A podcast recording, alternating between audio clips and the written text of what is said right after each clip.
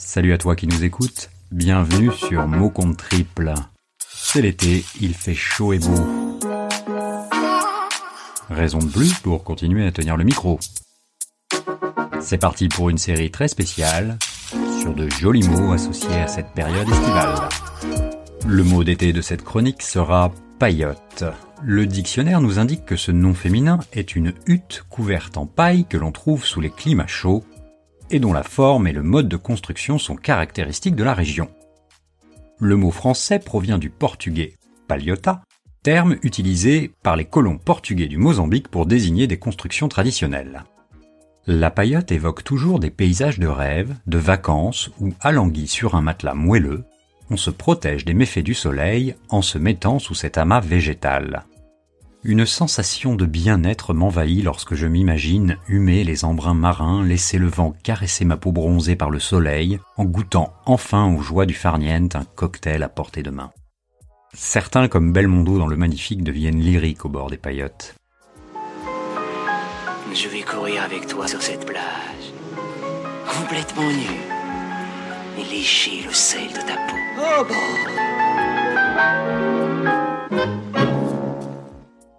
Ces établissements de commerce et de restauration n'offrent pas toujours que des agréments. Ces constructions de bord de mer, théoriquement légères, font depuis longtemps l'objet de convoitises et de frictions. Quand la paille laisse place au béton, le démontage hors saison s'avère un peu plus coton. Parfois, la paillote s'enflamme comme un feu de paille. Voici 20 ans, une paillote brûlait en Corse, dans le golfe d'Ajaccio. L'établissement chez Francis fut l'objet d'un imbroglio politico-juridico-médiatique dont seule l'île de Beauté a le secret. Brûlez-la, la brûlez, brûlez la paillote, brûlez-la, la brûlez, brûlez la paillote, allez. Le lieu a aujourd'hui retrouvé toute sa tranquillité et ses clients. Désormais, les paillotes font l'objet d'une législation drastique qui vise à empêcher l'implantation sauvage au nom de la préservation du littoral.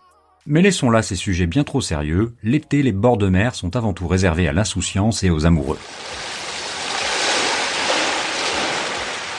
Revenons donc plutôt à tout ce qu'il se passe quand tranquille sur une plage on se prélasse. La paillote est avant tout un joli spot où un bon cocktail on sirote. Sur son matelas, on confie des anecdotes. Dans l'eau, les corps huilés barbotent. Le soir venu, un poisson on grignote. On murmure, on chuchote en compagnie de Scott ou Charlotte. Et si l'ambiance devient soudainement haute, lorsque volent les petites culottes ou que les mecs se démaillotent, alors il est temps de sortir une capote et s'offrir un souvenir brûlant au bord d'une paillote. Ah, une dernière précision pour terminer cette chronique. Aux Antilles, il y a également des restaurants au bord de l'eau. Là-bas, en créole, une paillote se dit Lolo.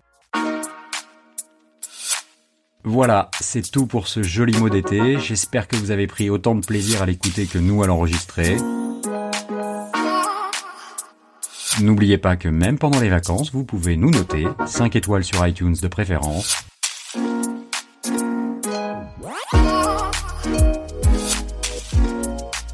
Je vous dis à très bientôt pour un nouveau mot.